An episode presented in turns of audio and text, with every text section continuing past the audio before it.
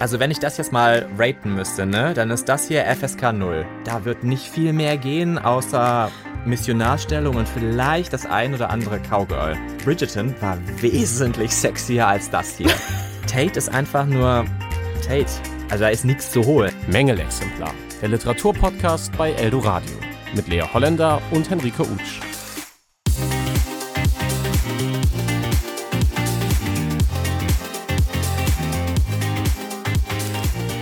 Herzlich willkommen bei Mängelexemplar, dem Literaturpodcast bei Eldoradio. Ich bin Henrike. Und ich bin Lea. Wir unterhalten uns hier alle zwei Wochen über Bücher und ihr könnt uns auf Eldoradio oder bei Spotify dabei zuhören. Wenn ihr mitdiskutieren wollt, könnt ihr das auf unserem Insta gerne tun. Da findet ihr uns unter mängelexemplar.podcast. Ihr hört heute unser zweites Short, das Format für die Wochen, in denen wir nicht über ein konkretes Buch, aber über alles rund um Bücher reden. Und diesmal sind wir das erste Mal nicht zu zweit. Nein, wir haben einen Gast, und zwar Dr. Christian Lenz, wissenschaftlicher Mitarbeiter am Lehrstuhl für British Studies an der TU Dortmund. Besonders bekannt sind sie unter den Englisch-Studis für ihr Seminar Writing the Erotic. Hier geht es um Sex in Disney-Filmen zwischen Harry Potter-Figuren und innerhalb der Gummibärenbande. Das ist sehr kreativ, aber dazu später mehr. Ich studiere zwar auch Englisch im Nebenfach, aber ich habe es anders als Lea ungeplant geschafft, um sie herumzukommen. Meine Google-Suche hat aber ergeben, dass schon der Spiegel und die Welt sie interviewt haben. Sie sind heute nicht nur unser erster, sondern auch unser prominentester Gast. Herzlich willkommen. Dankeschön an Sie beide. Ihr Forschungsschwerpunkt ist neben anderen Sachen unter anderem YA und Erotikliteratur. Ja. Warum? Ich finde, dass es wichtig ist, über Erotik in Literatur im Besonderen oder Erotik im Allgemeinen nachzudenken, weil gerade in unseren momentanen Zeiten eine neue Welle der Prüderie über uns hereinbricht. Und da sollte man noch dran gucken, ist es wirklich so schlimm? Muss man da was ändern? Und in Young Adult Literature ist es halt so, dass die Erotik vorkommt, tatsächlich nicht so stark, wie man das immer meint weil man halt da auch ganz krass sehen kann, wie sich die Zeiten geändert haben und wie Literatur das auch beeinflusst und widerspiegelt. Ich habe in unserer Ugly Love Folge feststellen müssen, dass Colleen Hoover und das YA-Genre in der Literaturkritik kaum vorkommt. Warum ist das so? Ich muss sagen, ich habe diesen Podcast auch zum Anlass genommen, mir mal einen Colleen Hoover zu geben. Ich habe immer bisher nur davor gestanden und immer gedacht, solltest du das mal lesen, solltest du es mal nicht lesen. Ähm, ich kann jetzt verstehen, warum Leute nicht unbedingt sich mit Colleen Hoover beschäftigen möchten, aber dennoch ist die Frau eine Bestseller-Autorin und das muss man ja dann auch einfach mal neidlos oder neidvoll hinnehmen. Okay, aber warum schreibt darüber niemand? Also warum kritisiert es niemand? Es ist tatsächlich teilweise verpönt, über kulturwissenschaftliche Sachen zu schreiben, die eher der Popkultur zugeordnet werden. Das ist nicht überall so, definitiv nicht. Aber es kann aus dem Grunde sein, dass Colleen Hoover unter dem Radar durchfliegt, weil viele das einfach so abtun. Das hat man sehr häufig bei Sachen, die erstmal auf den ersten Blick keinen Mehrwert haben. Das gleiche Schicksal hat damals Fifty Shades of Grey erfahren, als es der erste Band rauskam. Und als dann Leute mitgekriegt haben, was für ein Massenphänomen das ist, da haben Leute dann auch angefangen, darüber zu schreiben. Und mittlerweile gibt es ganze Bücher bei Fifty Shades of Grey. Also es dauert wahrscheinlich noch ein bisschen, aber dann wird Colleen Hoover auch in der Wissenschaft besprochen werden. Da gehe ich von aus. Zerfetzt werden. Nein. Also man versucht ja immer so neutral wie möglich zu bleiben und ich muss sagen, ich habe, glaube ich, mittlerweile ich weiß es schon gar Ich glaube, ich habe nur einen geschrieben. Ich wollte noch einen zweiten schreiben über Fifty Shades of Grey. Und ich habe am Anfang auch gedacht, boah, ob du da wohl neutral bleiben kannst. Es geht, es geht wirklich aber man muss sich zwischendurch schon mal zügeln, das ein oder andere Adjektiv wegzulassen. Und ich muss sagen, nachdem ich Colleen Hoover jetzt gelesen habe, habe ich ein bisschen mehr Respekt vor E.L. James gewonnen. Da war vorher schon nicht super viel da. Ich finde diese Frau beeindruckend, dass sie daraus einen Roman geschrieben hat. Und ich mag Fifty Shades überhaupt nicht. Aber da konnte man noch ein bisschen mehr rausholen als aus Aguilar von Colleen Hoover. Vielleicht, bevor wir zu Ugly Love kommen, reden wir erstmal ein bisschen über ja, ihren Schwerpunkt, was sie so machen. Mhm. Also in dem Seminar Writing the Erotic müssen sich Studenten ja Sexszenen ausdenken. Was für Elemente müssen da rein? Das hängt tatsächlich davon ab, ob man eine erotische Szene schreibt oder eine pornografische Szene. Weil Pornografie ist sehr, sehr formularisch aufgebaut. Man hat eine Struktur, an der man sich wirklich entlanghangelt. Das beginnt meistens mit Küssen, dann geht's zum Ausziehen, dann wird Oralstimulation, entweder ein Cunilingus oder ein Fellatio performt. Dann gibt es die Penetration vaginal-anal und dann kommt es halt zum Orgasmus, der mit dem Money Shot des Mannes, also der männlichen Ejakulation meistens endet. Und an dieses Verhaltensmuster im wahrsten Sinne sollte man sich halten. Davon ausgenommen sind natürlich Fetischtexte, die funktionieren wieder anders. Erotik möchte aber nicht so explizit sein. Erotik versucht das Ganze nur anzudeuten, möchte eher die Steaminess der ganzen Sache betonen, anstatt die Körperflüssigkeiten. Mhm. Und ist Ugly Love eher Porno oder Erotik? Weder noch, meiner Meinung. Weil es einfach zu gar uh, nichts das kommt. ist so spannend. Nein, ich ähm, finde, es ist weder noch, also weder Porno noch Erotik, weil jedes Mal, wenn ich dachte, okay, jetzt, jetzt wenigstens passiert wieder nichts. ich habe wirklich parallel dazu einen Young Adult Roman gelesen. Ich finde übrigens auch nicht, dass das Young Adult Literature ist.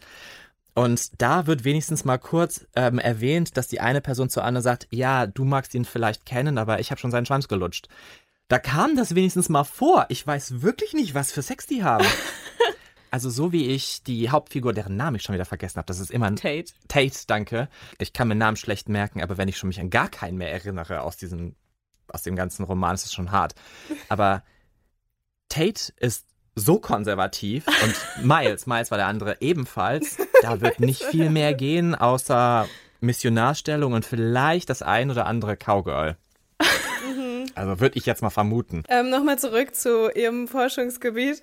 Sie forschen und lehren ja über Erotikliteratur, haben wir gerade schon gesagt, von der frühviktorianischen Zeit bis zur Gegenwart habe ich äh, im Internet gelesen. Wo steht denn die erotische Literatur qualitativ gerade im Moment? Gerade. Das hängt ja auch wieder ganz stark davon ab, was man für erotische Literatur nimmt, beziehungsweise welche Varianten man mag. Also Colleen Hoover fällt ja jetzt eher in die Richtung von E.L. Jameses Mummy-Porn-Genre. Dann gibt es ja noch die Manga-Porn-Szene und Erotik, also eher grafisch, im wahrsten Sinne grafisch. Oder man hat halt so Romane, in denen das nebenbei passiert. Und da gibt es dann auch wieder eher gut gemachtes oder eher weniger gut gemachtes. Also wenn Sie jetzt in einen Thalia oder einen Hugendubel reingehen Mhm. Und das, was da so liegt, das nehmen wir jetzt mal als das, was in der Gegenwart gerade gelesen wird. Dann ist es nicht ganz so gut bestellt. Das war mal besser. Als Twilight rauskam und dieses Riesenphänomen war, dann konnte man in jeden Buchhandel gehen und dann gab es nicht nur eine Sektion mit Liebesroman, da gab es eine Sektion mit Vampire und Liebe. Es war so ein ganzer Tisch, die ganzen Cover sahen sich ähnlich. Das gibt es schon seit eh jeher, dass die Verlage das halt immer gleich machen, damit man es schneller findet. Aber das wurde so spezifisch, das war unglaublich. Als Fifty Shades dann rauskam, stand auch wieder ein Tisch bereit. Da war dann halt diese Maske, da war vielleicht mal so ein anzügliches Accessoire.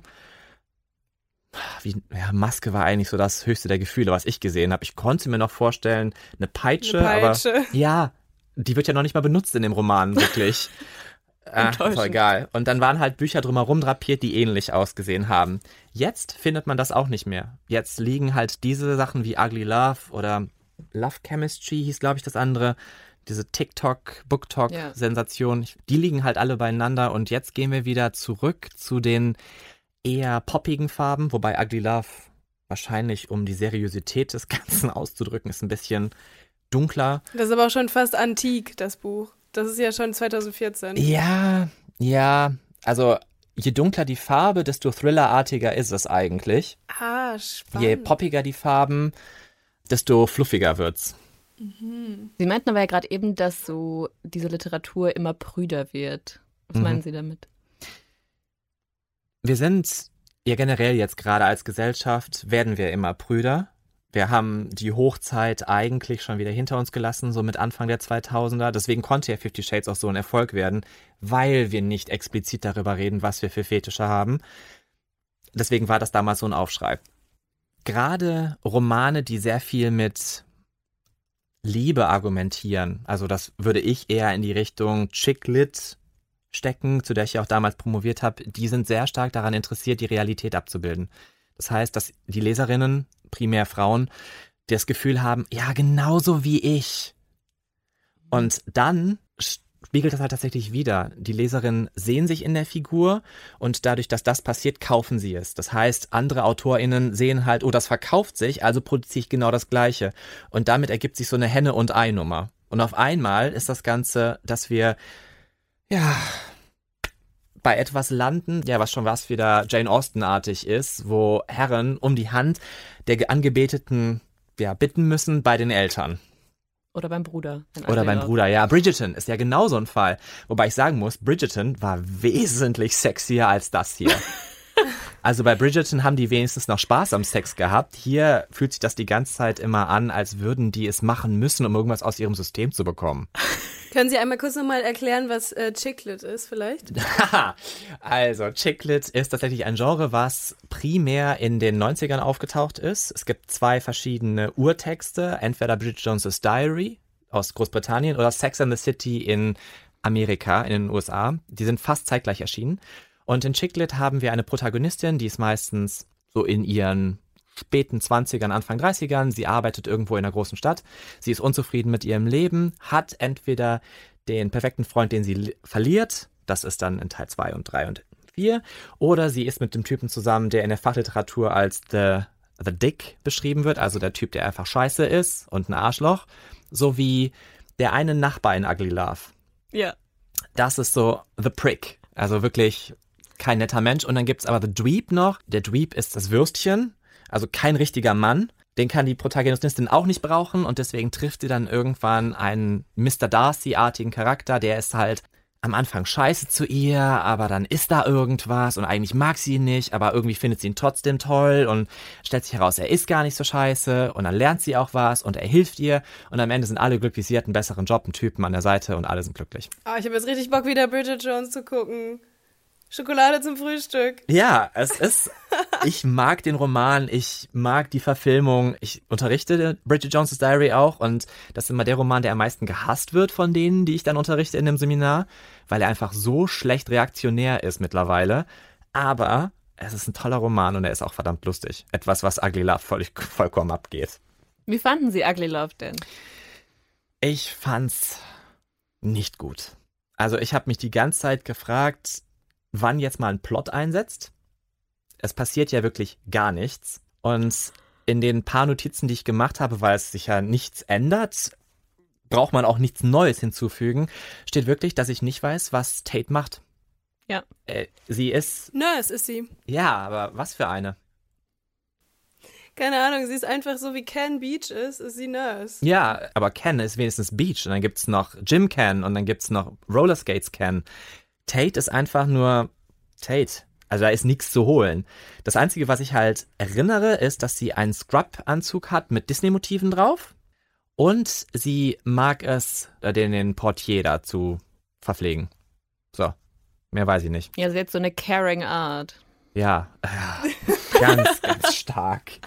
Das ist aber halt auch so ein Zeichen von diesen Romanen von der Frau, die den Mann bekehren möchte. Das ist halt ein Motiv, was wir schon im Märchen haben, in Die Schöne und das Biest. Mhm. Dass nur durch die Liebe der Frau das Biest zu einem wahrhaftigen Prinzen werden kann. Und das haben wir hier und wie in Fifty Shades hat auch Tate am Ende recht. Mhm. Und das finde ich ist eine, es ist eine Botschaft. Ich weiß nicht, ob ich die jetzt unbedingt gut heißen kann. Also feministisch ist das definitiv nicht. Und wie bewerten Sie jetzt explizit die Sexszenen da drin mit literaturwissenschaftlicher ja, Brille? Ja, es gibt ja doch keine. es gibt ja keine Sexszene. Ja schon, eigentlich die ganze Zeit, aber... Also wenn ich das jetzt mal raten müsste, ne, dann ist das hier FSK 0. also 6, wenn es hochkommt. Also, nee. Nee. Aber weil es nicht graphic genug ist oder also wenn ich, als ich das gelesen habe, habe ich mir dann vorgestellt, wie man das wohl filmen würde. Das passiert halt bei Romanen relativ schnell, dass ich mir das als Film vorstelle. Und da habe ich dann immer so, die beiden küssen sich, er zieht ihr das Top aus und greift hinten rum, also hinter sie, man sieht so eine Aufsicht, wie er ihr den BH löst. Schwarz. Wir sehen sie dann wieder, wenn sie fertig sind und sie sich wieder anzieht und nach Hause läuft. Also ich muss nicht unbedingt die volle Penetration lesen, das gar nicht, aber ich möchte wenigstens ein bisschen mehr als einfach nur dieses, ich möchte dich ausfüllen, Tate. Das war etwas, wo ich gedacht habe, wow. ähm, ja, nee. Woran liegt das wohl? Woran liegt das wohl? Wissen Sie etwas über Colleen Hoover, was wir nicht wissen? Wir haben wirklich zwanghaft versucht, etwas über diese Autorin rauszufinden. Unsere Theorie war irgendwann, dass sie super christlich ist, vielleicht. Naja, sie kommt aus Texas. Die Wahrscheinlichkeit ist relativ hoch. Aber ich glaube einfach, dass es das ist. Das ist dieses Mummy-Porn-Phänomen. Das hat, glaube ich, weniger was mit der Frau als solches zu tun, sondern eher mit, das empfindet sie als romantisch, was da passiert. Und die Verkaufszahlen geben Colleen Hoover recht. Ich verstehe es trotzdem nicht, weil ich mir denke, es gibt Erotikliteratur, die ist wirklich besser als das. Ja. Also, warum verkauft sich der Scheiß? um es jetzt mal wirklich sehr doll zu formulieren. Weil es genau das ist. Es ist safe, es ist gerade noch so sexy, dass es die Anflüge von Erotik hat, aber dann bricht das wieder ab. Man kann sich das wirklich ganz gut wie Bridgerton vorstellen.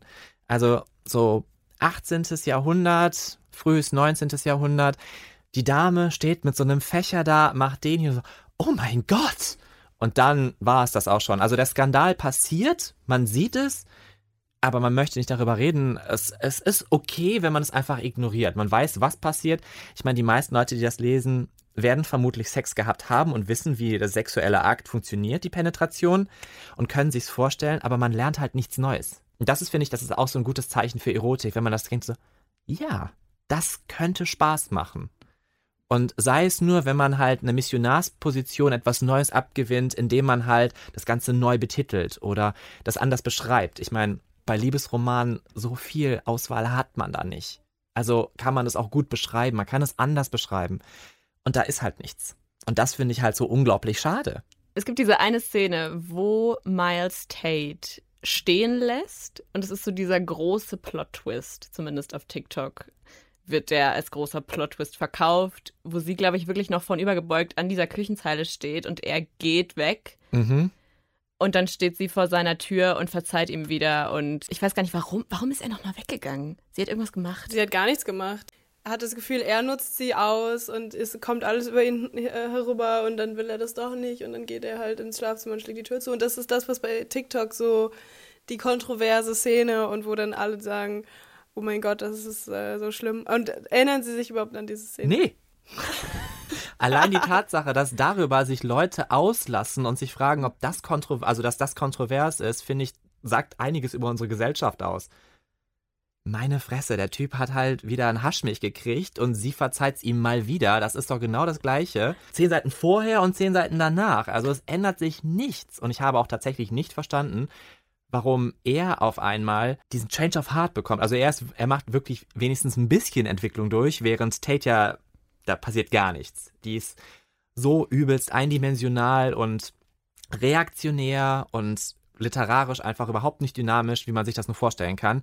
Und nur wenn er dann zu seiner Ex zurückgeht und sieht, sie hat ein schönes Leben, ach, das könnte ich ja auch haben. Und die Ex dann sagt, ich gönne es dir.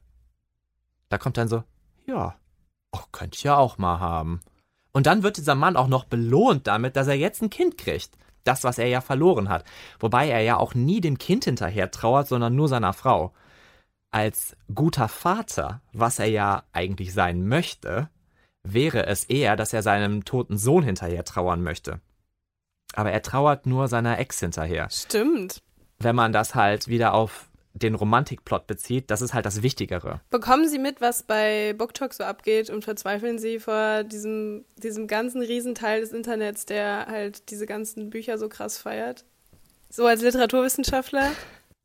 Dadurch, dass Sie ja nie in meinen Seminaren waren, wissen Sie nicht, dass ich gar keine Art von Social Media Präsenz besitze. Unter anderem auch kein TikTok. Das ist vielleicht besser. Das ist gut für Sie, glaube ich, ja. ja, wenn ich mir das so angucke bei meinen Freunden, ja, also ich, ich sehe halt immer nur auf den Covers, TikTok made me buy it. Und denke ich mir so, TikTok hat überhaupt nichts gemacht. Du bist einfach nur auf eine Marketingstrategie reingefallen. und ja, herzlichen Glückwunsch. Wenn dadurch mehr Leute Bücher lesen, muss ich sagen, I'm all up for it. Finden Sie es denn problematisch, dass ähm, die Hauptzielgruppe von Colleen Hoover so 14-jährige Leute sind? Das fand ich übrigens auch sehr interessant, weil Sie ja gesagt haben, Sie stufen das als Young Adult ein. Es erfüllt überhaupt keinen der Young Adult Kriterien. Oh. Die da wären? Young Adult Charaktere sind tatsächlich Anfang 20. Okay, ish sind die ja, aber haben noch keine richtige Karriere, sind stuck, müssen erst lernen, was es heißt, auf eigenen Beinen zu stehen und das, ist, das trifft die ja überhaupt nicht Miles ist sogar das komplette Gegenteil davon, der es ja geschafft hat, schon mal eine Familie zu gründen, die dann, naja, ertränkt hat oder verloren hat und dann weiterzieht. Und auch Tate kommt ja gerade aus einer Beziehung und zieht jetzt zu ihrem Bruder. Das kann man nicht als Young Adult Fiction werten. Aber sie studiert ja, sie, sie geht ja studieren, das ist ja der Anfang der, der Geschichte. Also wir haben ja so ein bisschen versucht, so diese Bausteine, von denen wir glauben, dass sie irgendwie da in diesem Genre immer passieren, die kommen in eine neue Stadt, die, die müssen sich irgendwie eine neue Umgebung erstmal, das so, die kommen auf die neue Schule, ist ja auch oft so dieses Motiv. Und dann lernen sie diesen Typen kennen. Aber wir haben hier gar keine Schule. Stimmt. Also wir haben ja nicht ein soziales Leben und das ist schon wichtig für Young Adult Fiction, dass die Leute nicht nur als Figur wahrgenommen werden, sondern als Teil einer Umgebung, dass sie halt daraus lernen, irgendwer anders zu sein. Und das Einzige, was wir halt wissen, die hat diesen einen Studienkollegen, der taucht ein einziges Mal auf, der hat überhaupt keine Funktion. Da wird noch nicht mal Miles neidisch drüber, großartig. Also der ist einfach nur da, um wahrscheinlich Tate wieder ein bisschen mehr Identität zuzugestehen, was aber einfach überhaupt nicht funktioniert. Und da, da ist halt nichts zu holen. Und das ist Aber wichtig. könnte nicht dieses Hochhaus, in dem die leben, so dieser Mikrokosmos sein? Also diese mit, mit Cap, der da unten immer sitzt, diesem alten Mann. Und dann ist ja auch noch, dann gucken die da mal Fußball, die, die Freunde von Corbin und so. Und das ist ja schon so ein bisschen ein Hauch wenigstens von, von etwas. Ja, aber von was denn? Das ist normales Verhalten, was so vor sich geht, wenn man erwachsen ist. Man lädt Freunde ein zum Fußball gucken oder Bierchen trinken und dass sie sich mit dem Portier unterhält, die hat ja sonst niemanden. Da ist also da ist niemand. Und dass dieser Mensch halt auch eine gescheiterte Existenz ist irgendwie. Der ja Flugkapitän ist, war irgend. Ich habe das auch nicht so ganz begriffen, ehrlich gesagt, was der da unten macht. Nee, ist er nicht. Dann kriegt er ja am Ende das Geschenk, ne, dass er jetzt auch mal fliegen darf. Was macht dieser Mensch da? Also ganz ehrlich. Also man muss wirklich durch eine Art von Identitätskrise gehen und die hat hier höchstens Miles, die aber auch keine ist, wie sich ja dann rausstellt, weil der muss einfach mal endlich den Kopf aus dem Arsch ziehen und dann wird das schon was. Es hat keiner von denen irgendeine Art von Innenleben. Das ist nicht Young Adult.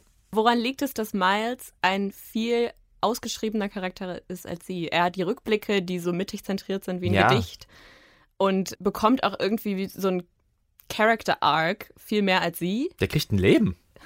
Machen wir uns nichts vor, der Mann hat ein Leben im Vergleich zu allen anderen. Warum? Das, ich muss sagen, das fand ich tatsächlich, da habe ich gedacht, boah, das ist eine coole Idee. In dem Moment, in dem er sich verliebt, wird das dann halt die Mitte der Welt für ihn. Deswegen ist das ja so zentriert. Es liegt daran, dass die Leserinnen ja nicht mit Tate sich, also sich nicht in Tate verlieben sollen, sondern in Miles. Und deswegen wird der halt eher ausgestattet, dass man sich halt in Tates Position einfinden kann. Weil zu keinem Zeitpunkt sollen wir ja denken, wir sind wie Miles. Weil Miles ist ja der kaputte Mann. Man soll ja lernen, so wie Tate zu sein. Das heißt, gib nicht auf. Er ist die wahre Liebe. Du kannst das. Ähm, er ist es wert. Das sind alles Botschaften, die über Tate an die Leserin transportiert werden. Aber niemand wird sagen, sei wie Miles.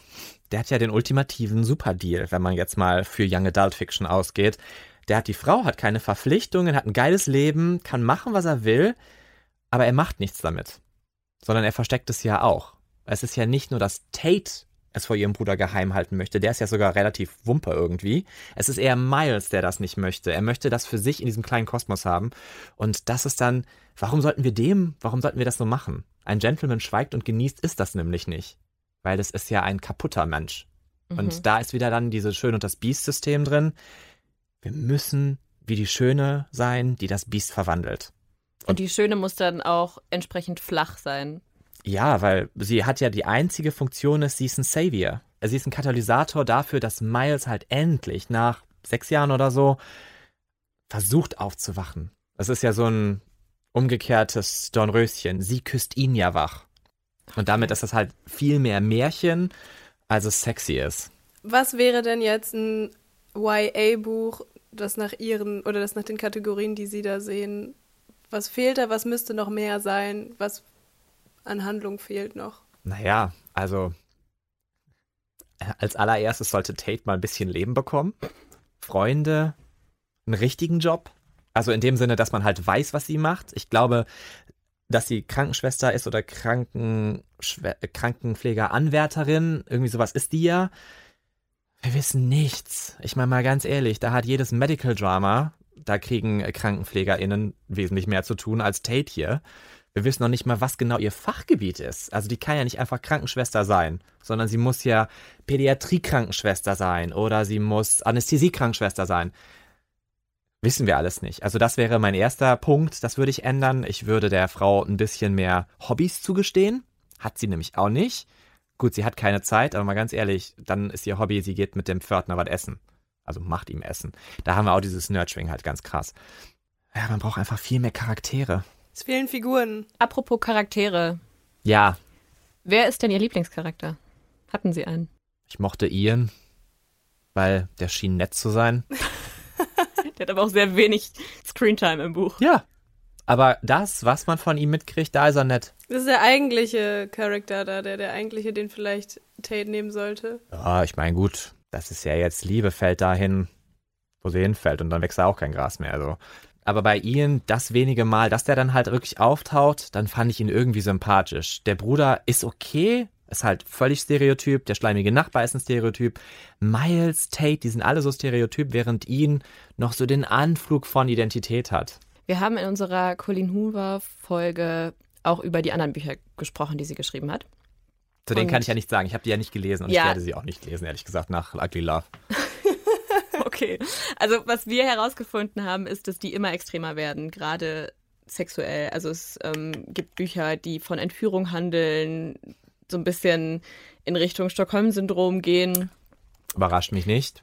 Warum? Ist es ein Phänomen, dass Erotikliteratur immer extremer wird, wie Pornografie? Wenn man einmal reinrutscht, Colin Hoover ist die Einstiegsdroge und irgendwann landet man bei Ja, bei was? Entführung, Mord. Ja, ich meine, dieser Topos der entführten Frau, das haben wir in der Pornografie auch schon super lange. Also ich glaube nicht, dass es wesentlich extremer wird, weil das würde ja bedeuten, dass wir uns auch wieder ändern müssten. Dass wir das auch als Gesellschaft alles akzeptieren und dann auch in dem Sinne offener werden würden. Das werden wir ja aber nicht. Tatsächlich sind diese Romane ja alle sehr reaktionär.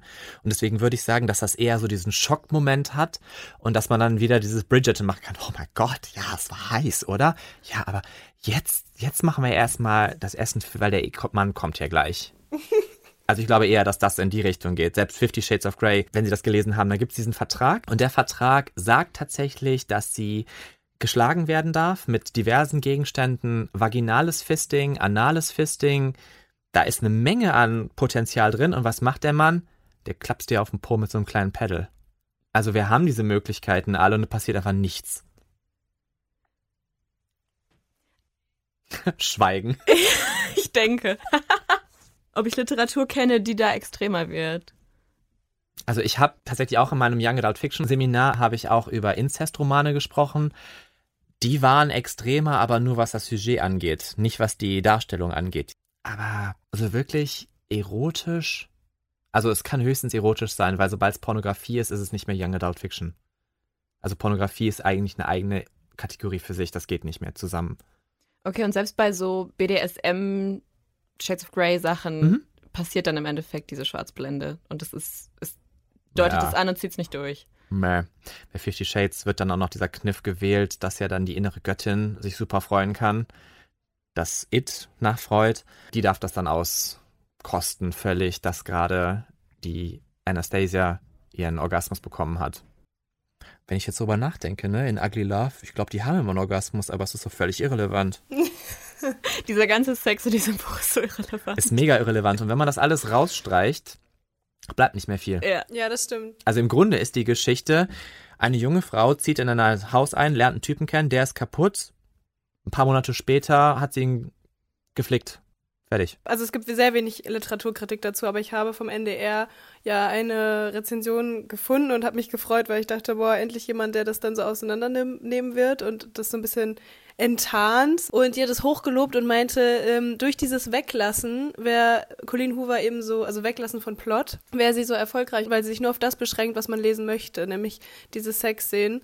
Und da war ich irgendwie auch ein bisschen schockiert. Also ich glaube, das sind jetzt mehrere Diskurse, die hier übereinander gehen. Also ich bin halt kein Rezeptionsforscher. Ich habe keine Ahnung, wie die derzeitigen Verkaufszahlen sind.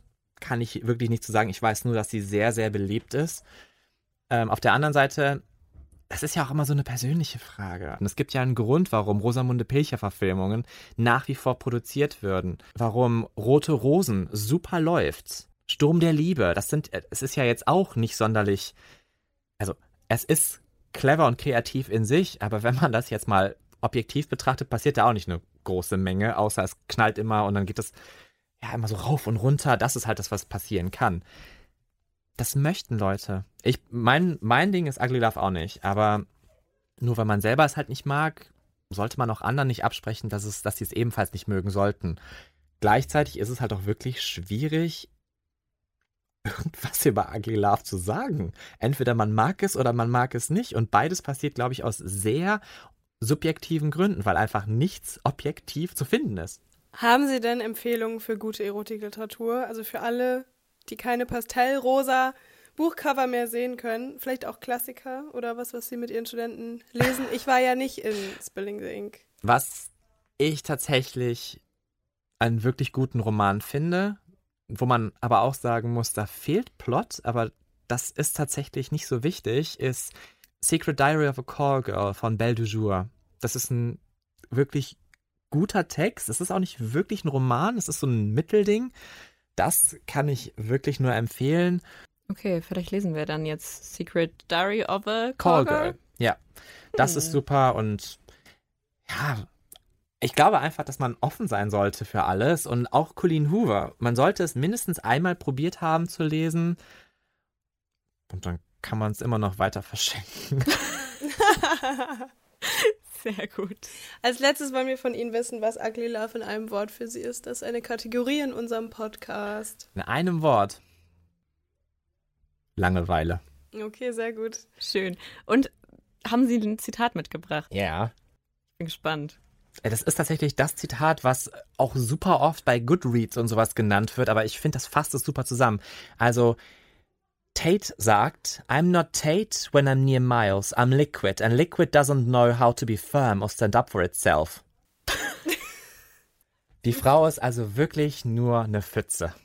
Und das kann man jetzt im metaphorischen Sinne sehen, auf sexuelle Weise, aber sie ist kein Mensch mehr, sie ist einfach nur Wasser.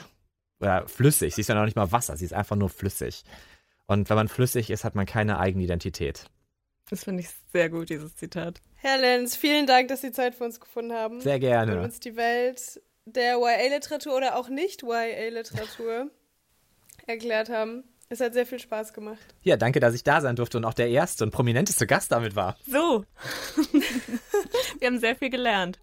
Gut. Hier geht's jetzt in zwei Wochen weiter. Wir lesen Martha schläft von Romy Hausmann. Das ist ein Krimi-Thriller.